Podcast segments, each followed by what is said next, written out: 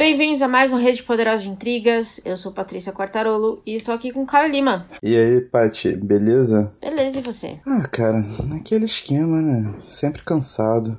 Cara, a gente tá encerrando agosto. Fazia anos que eu não vi um agosto passar tão rápido. Sim. Né não? Eu acho que até o final do ano vai ser essa velocidade aí, cara. A gente tá sendo engolido pelo tempo. Muito bom, profético. Animador, inclusive. Meu trabalho é esse. O povo vai começar a pular os nossos BO, porque vai ficar tudo pra baixo quando ouvir. Ah, cara, aqui é o supra-sumo da empolgação. Aqui só pessoas animadas. Animadaços. Animado é o nosso sobrenome, mas vamos lá, porque o negócio do BO são indicações, recomendações. Então vamos começar com as categorias. Pra assistir, que, que você tem de bom pra indicar? Cara, continuo assistindo The Blacklist. Tô na quarta temporada e só piora. Mas o que eu tenho pra indicar. ok. E quanto mais piora, mais eu maratono, né? É, é, incrível essa lógica. Mas o que eu tenho pra indicar, na verdade, é uma parada que eu nunca pensei que eu fosse fazer, mas eu achei interessante porque bateu um efeito nostalgia, que é uma, uma minissérie, uma parada de curiosidades do Felipe Castanhari, que ele é youtuber. E ele fez Hum. uma parada chamada Mundo Mistério. Saiu a primeira temporada, são oito episódios, e é uma coisa meio o mundo de Bigman, Na Netflix, né? isso, mas, né, pros dias atuais, assim, usando muito a imagem do Felipe Castanhari, que tem milhões de seguidores no YouTube. E, cara, eu achei maneiro, tipo, me fez lembrar da infância, porque eu assistia muito o mundo de Bigman. Uhum. E essas paradas de curiosidades, assim, sabe? Eu sempre gostei muito. E aí, quando eu vi no Netflix, assim, rapidamente eu, né, cliquei lá, comecei a assistir. Vira e mexe eu assisto um episódio, acho que tô no sexto ou sétimo, quase terminando a temporada. E é básico, tem aquela interpretação de personagens que torna tudo muito, de certa forma, muito infantil, pré-adolescente. Uhum. Mas é bacana, tipo, é uma maneira que eu sempre gostei, né? Que eu sempre curti de informação, de conhecer coisas curiosas e tal. Achei maneiro, achei maneiro, curti. Falando nisso de retomar a infância, cara, esses dias numa reunião eu lancei um Hora de Morfar e nenhum estagiário sabia do que eu estava falando. Foi um momento tão triste, tão, tão lamentável assim. Depois eu saí mandando link pra todo mundo, pra eles entenderem o que que eles perderam. E uma me falou a melhor coisa do mundo. Ela falou assim: Nossa, os anos 90 foram muito peculiares, né? Eu falei: Meu Deus. Cara, duas coisas. Sinta-se velha. Eu odeio como usam peculiares pra falar que as coisas são ruins. Trash. Power Rangers é o segundo melhor filme do mundo, porque o primeiro é Space Jam. Assim, como é que você pode não gostar do original? Hora de morfar, cara, pelo amor de Deus. É o melhor call to action que já existiu. Mas enfim, vamos seguir. Os efeitos especiais, mano, quando você bate nas pessoas, elas Especiais é uma aspas muito boa, entendeu? elas explodem. É, mas não se desintegram. É muito maneiro isso. é muito bom. Enfim. Mas falando de coisas antigas, mas não muito antigas, essa semana eu voltei, tava olhando ali minha estante do Gabo, que é um dos meus autores preferidos, bababá, e eu achei um documentário na Netflix que eu nunca tinha visto antes. Não sei se você já assistiu. É de 2015, que chama Gabo, a criação de Gabriel Garcia Marques. Não sei se você já ouviu falar. Eu sei qual é, mas eu nem lembro se eu assisti ou não. Eu tô nessa fase. Tamo junto. Pois é, é um documentário muito legal, fala muito, tem várias entrevistas dele e é conduzido por um autor também. Então acho que é bem legal porque dá uma visão interessante da criação, do processo de criação de Gabo. Achei muito bonito. E, e aí foi a, melhor coisa, ou talvez a coisa mais interessante que eu assisti esse mês. Eu assisti muita merda também, muita TV trash, mas eu vou recomendar isso mais pra frente. Interwebs, o que, que você tem pra recomendar das Interwebs? Me conte. Cara, eu tenho duas paradas. Uma f- é uma pequena lista com três artistas independentes que eu curti muito o trabalho, artistas visuais, né? E que, vamos direto ao ponto, né? Arroba Bruna Saids, com Z no final. A Tá. mina tem um traço meio psicodélico, uma parada meio meio doidona, assim, que me fascina. SRSR Underline Fábio, que é do Fábio Augusto, que é um cara também que tem uma pegada que, pô, belíssimo, belíssimo. Ele tem um, traço muito ferrado mesmo, mas ele faz umas paradas absurdas e bem minimalistas. Uhum. E uma parada bem conceitual, que é o arroba Uma Noite Não Dormir, da Lila. Cara, segue essa mina porque as paradas que ela faz têm um efeito extremamente relaxante. Relaxante? extremamente bonito. São assim, são quadros que trabalham muito as tonalidades, ela trabalha muito com azul, tons de azul. Tem algumas formas geométricas, mas feitas à mão, então elas não estão exatamente certinhas. Então, sei lá, a leve desordem junto com a cor, junto com o formato das coisas, me provoca uma sensação muito boa. Eu me amarro e ela tem um estilo muito maneiro. Curti demais essas três figurinhas das artes visuais aí pra vocês seguirem. Muito bons, de verdade. Que legal. É, e eu vou falar de uma coisa completamente diferente, que é um curso online que eu fiz do Diversity Box. É, acho que a gente conversou aqui, se eu não me engano, no último BO ou anterior, eu não lembro, quando a gente conversou sobre a mesa da seguinte, que falava sobre linguagem, essa linguagem inclusa, essas coisas. Você lembra disso? Lembro. Nessa mesa, a Pri do Diversity Box, a criadora do Diversity Box, anunciou um curso que chama Tudo o que você precisa saber sobre LGBTQIA.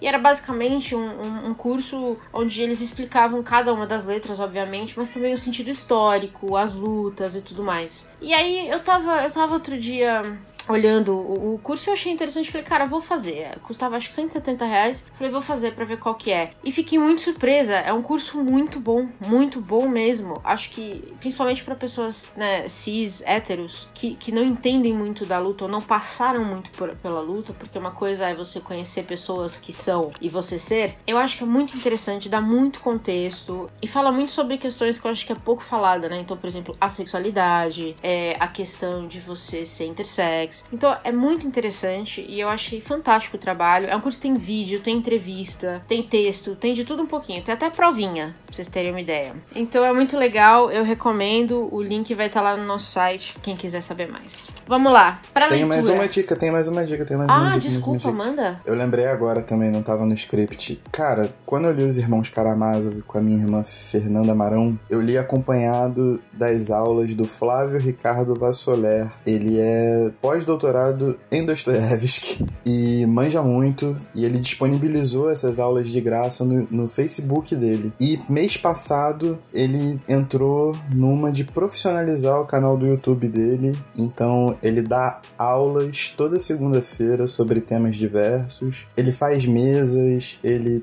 faz resenhas de livro, resenhas de filme, comentários gerais, etc. E, cara, ele é um baita professor. Ele é um baita professor ele tem um, um, domínio da coisa, ele tem uma, uma didática também, ele chega junto mesmo, ele responde, ele tira dúvida, ele é muito acessível. Então vale muito a pena conhecer, cara. As aulas dele, principalmente as aulas dele sobre Dostoiévski, né? Cara, manja demais do assunto. São fantásticas, fantásticas. Recomendo todo mundo a dar uma assistida porque vale super a pena. É isso, foi mal. E já que você falou de Dostoiévski, manda então uma das suas recomendações já de leitura. Que eu sei que tem, né? Tem um Dostoi. Tem, tem, tem. Então, por causa de uma aula do Flávio Ricardo Vassoler, eu fiz uma releitura do meu escrito do Dostoiévski favorito, que é O Sonho de um Homem Ridículo. É um conto de 20 páginas, mas aquele conto ele é uma parada que eu carrego comigo para sempre. E no meio dessa discussão que ele estava tendo, ele comentou muito sobre Os Demônios, que é um dos cinco grandes romances do Dostoiévski que, eu sempre quis ler, mas sempre protelei a leitura. E depois dos Irmãos Karamazov eu tava meio que de ressaca, né?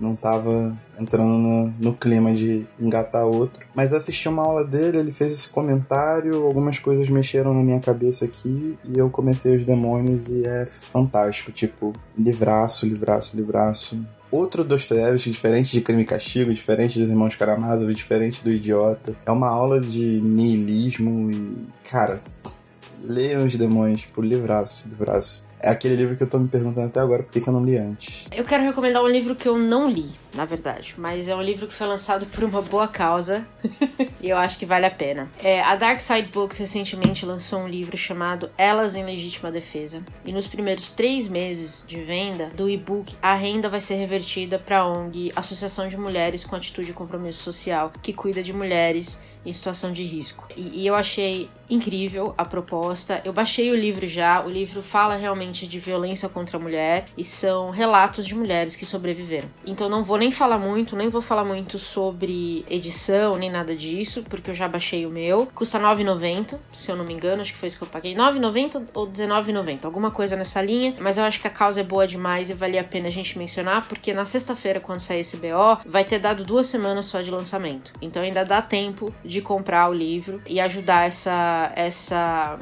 essa organização por uma causa muito boa, certo? Sempre que se pode ajudar, ainda mais com livros, o faça. Pois é, concordo. Bora lá, fala de um que você leu então, que eu tenho. Eu tenho dois que eu li, eu prometo.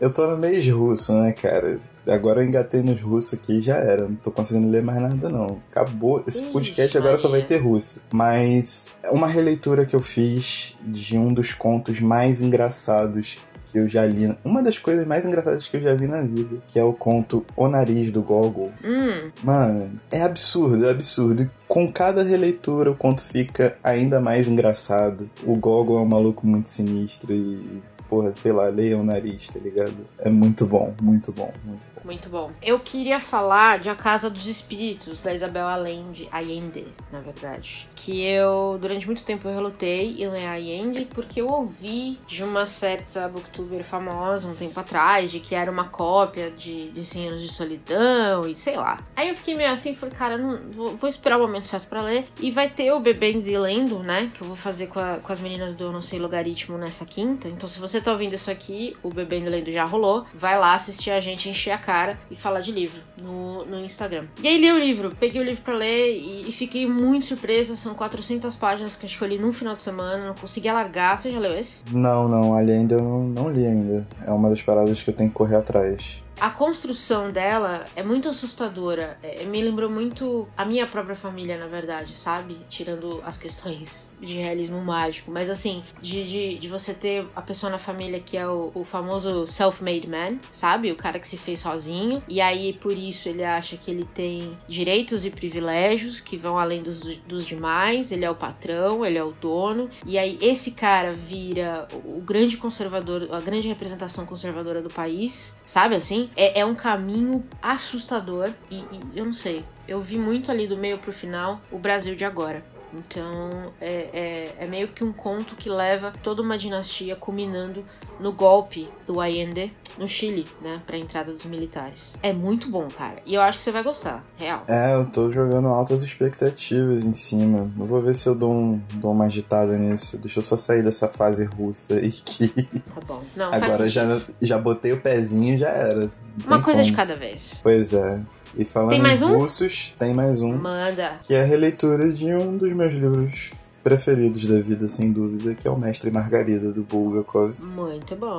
Uh, o que dá para falar sobre um livro sem engraçado, um conto sem engraçado como foi O Nariz do Kogo, também dá para colocar nesse, nesse livro, com muitas pitadas de pimenta a mais, né? O humor do Bulgakov é muito ácido, é muito áspero, corta na carne. Uhum. Essa releitura cara, foi fenomenal. Tipo, a minha quarentena tem sido de releituras, né? E essa em especial foi, foi fantástica, assim. E o app ficou muito bom, se é que eu posso humildemente dizer. Ficou muito divertido poder poder falar as besteiras que a gente pode falar aqui, que eu acho que às vezes só alguns autores permitem que a gente seja um pouco mais tosco. E outros não, outros são tão sérios e tão, sabe, que não dá para você fazer tanta piada, mas esse aqui, cara, o cara põe um gato falante no, no livro, não dá pra levar a sério. No processo de, de, de preparar material pro podcast, assim, inclusive eu vi um, um artigo sobre isso, de que, tipo, a literatura não precisa ser séria o tempo inteiro, não precisa ser sisuda, sabe? Uhum. Eu acho que Bulgakov, com o Mestre Margarida, ele consegue externar isso de uma maneira muito própria, é muito característica dele, mas ele deixa essa, ela, ele passa essa mensagem, assim, sem sombra de dúvida, lembrando que a vida de Bulgakov foi uma vida meio desgraçada, né? Então, tipo, ele tira o humor, ele tira o humor realmente como uma expressão para contrabalancear aí a, a, a, própria, as próprias frustra frustrações dele, a própria raiva que ele sentia. Então, tipo, é muito foda. Um grande romance, um, um grande romance do século XX, né? Tipo, como um todo. Ele define ele é um marco. Fantástico. A minha última recomendação, já que eu falei do documentário do Gabo, eu assisti o documentário e fiquei com muita vontade de ler, de reler, na verdade, o Ninguém Escreve ao Coronel. Porque o Gabo, nesse documentário, fala que ele acredita que o Ninguém Escreve ao Coronel é a grande obra-prima dele, contrariando os críticos obviamente. E aí eu reli, é uma novelinha curta, tem menos de 100 páginas, aí eu reli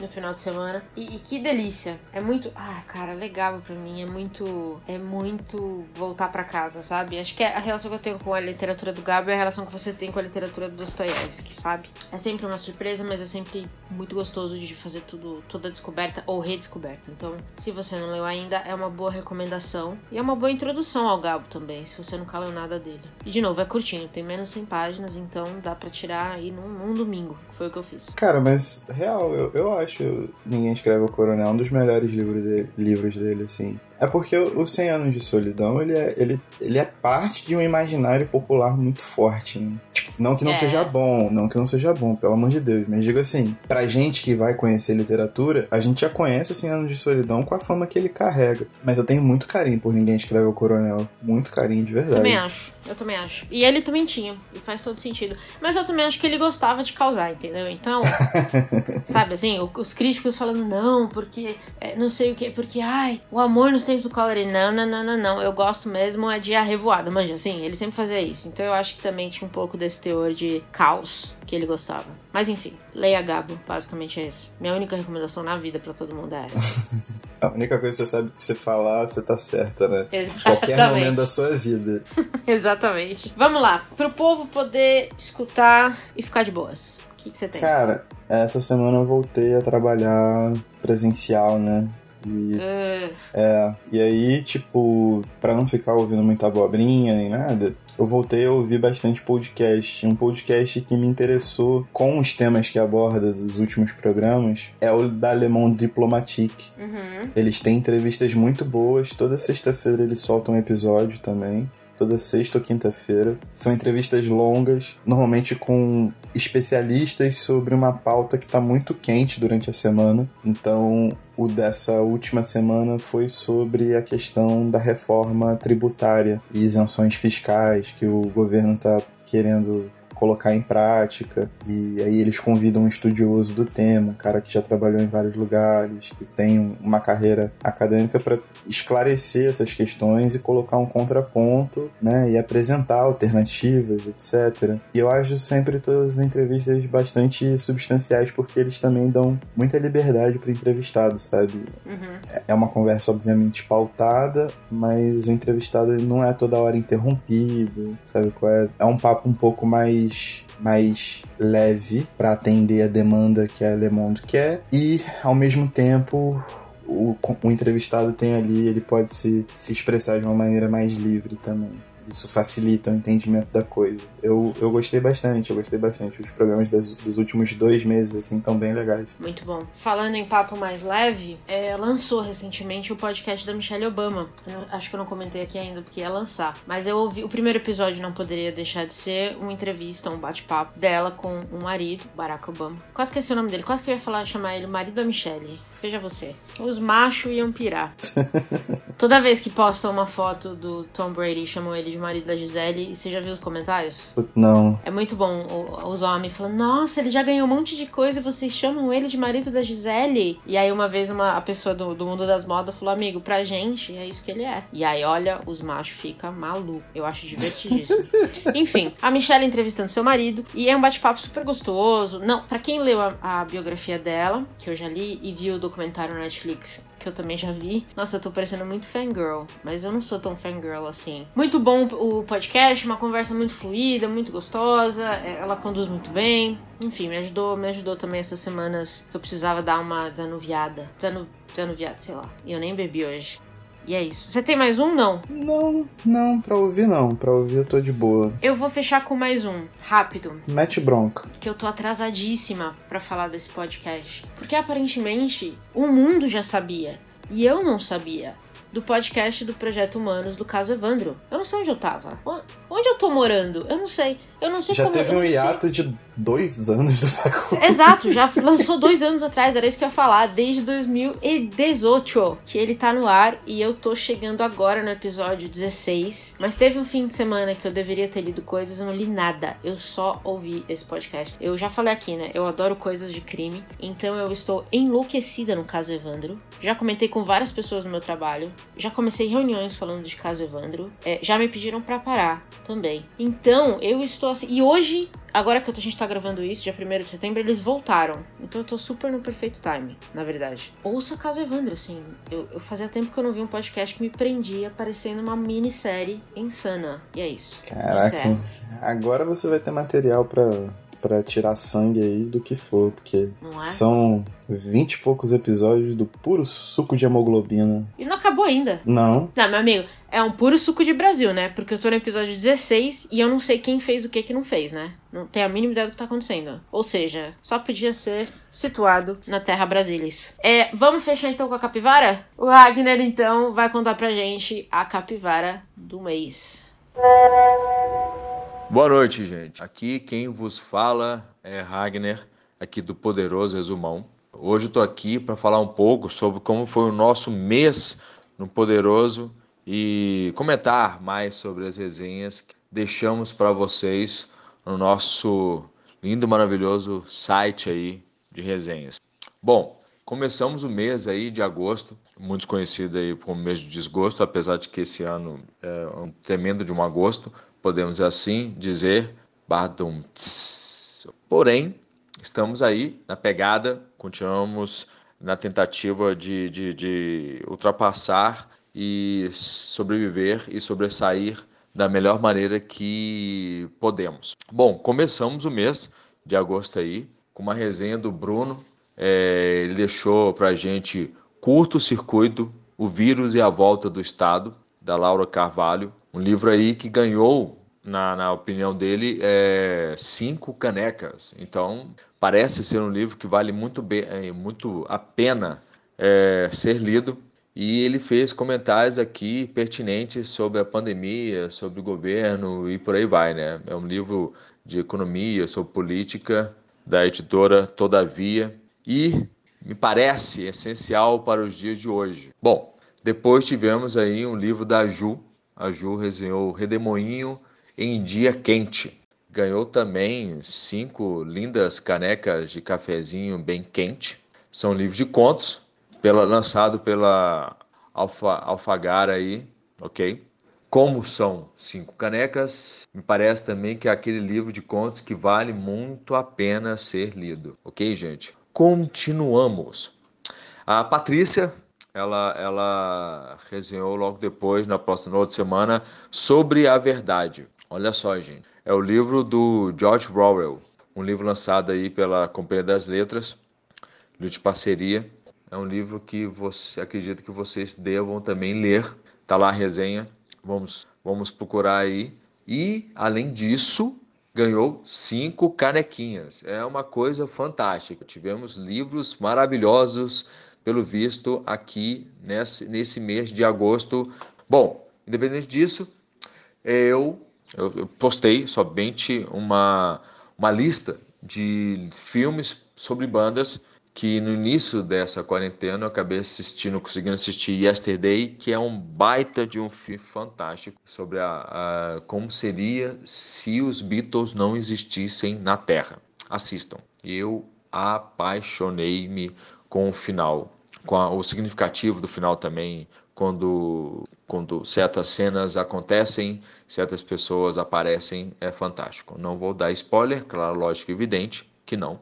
Bom, nesse, nesse, nessa lista, o filme sobre bandas, eu postei sobre The Wall, que é sobre o Pink Floyd, é, que é a banda que eu venero, minha, a banda máxima do universo, na minha opinião. Apesar de gostar muito, muito, muito, muitíssimo de várias outras, mas Pink Floyd é meu top 1, então tá por aí.